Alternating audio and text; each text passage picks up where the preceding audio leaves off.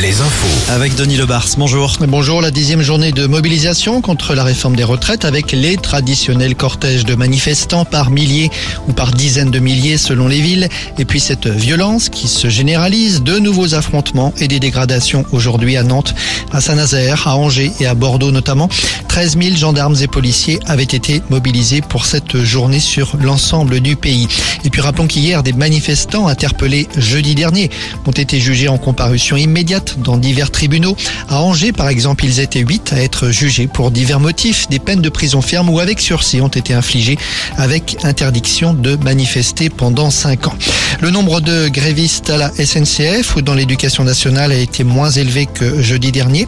Notez toutefois que dans les aéroports, des perturbations sont annoncées pour la fin de la semaine. Des vols seront annulés jeudi et vendredi dans les aéroports de Nantes et de Bordeaux notamment. Laurent Berger, le numéro 1 de la CFDT, a réclamé une médiation avec le gouvernement, proposition écartée jusqu'à présent.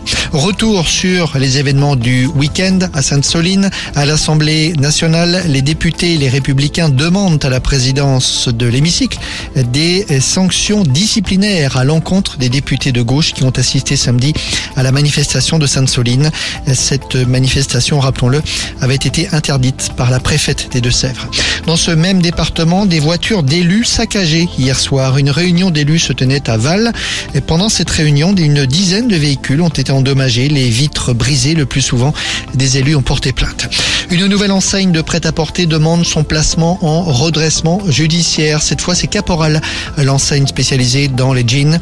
Elle compte 113 boutiques en France pour plus de 530 salariés. Un séisme cet après-midi en Charente-Maritime. Oui, la terre a tremblé peu après 15h30. Un séisme de magnitude de 3.3 à 3.9 selon les différentes sources, les différents sismographes.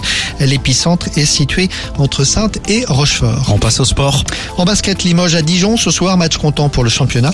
En Pro B, La Rochelle reçoit Orléans. En National, Poitiers et Challenge jouent également à domicile. Tour en déplacement. À Cholet, le club mettait en vente aujourd'hui sur Internet les dernières places pour le match du 25 avril contre Boulogne-le-Valois.